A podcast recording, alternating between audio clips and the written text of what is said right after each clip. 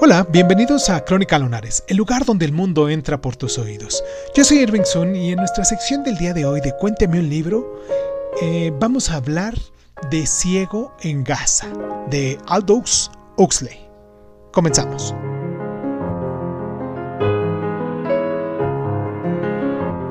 El título que cita el Samson Agonistes de Milton, Ciego en Gaza en el molino con esclavos, inaugura esta narración, en parte autobiográfica, de la búsqueda de la iluminación por parte de Anthony Beavis.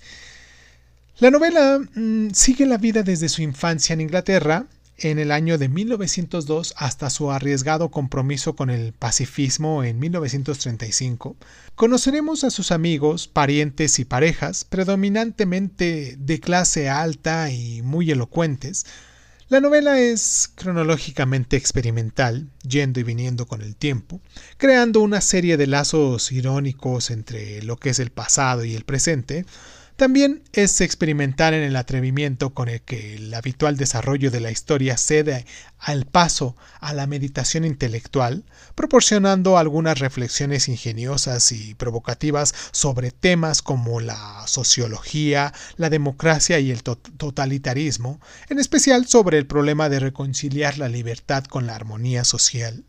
En el pasaje más famoso, un perro vivo es lanzado desde un avión y se estrella contra la azotea donde Anthony y su pareja Helen están tomando el sol desnudos. El animal revienta, salpicándolos de sangre, y como es de esperar, el muy leído Anthony le dice a Helen, Pareces Lady Macbeth. Las ironías se multiplican, él siente ternura mientras ella decide dejarlo, y el sentido que Huxley tiene de la tragicomedia creada por el aprisionamiento del ser humano queda brillantemente resumido en esta novela.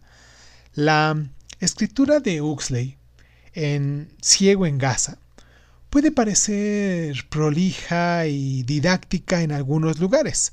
Sin embargo, durante su vida, Huxley, igual que Lawrence y H.G. Wells, fue la influencia emancipadora para muchos lectores de la época.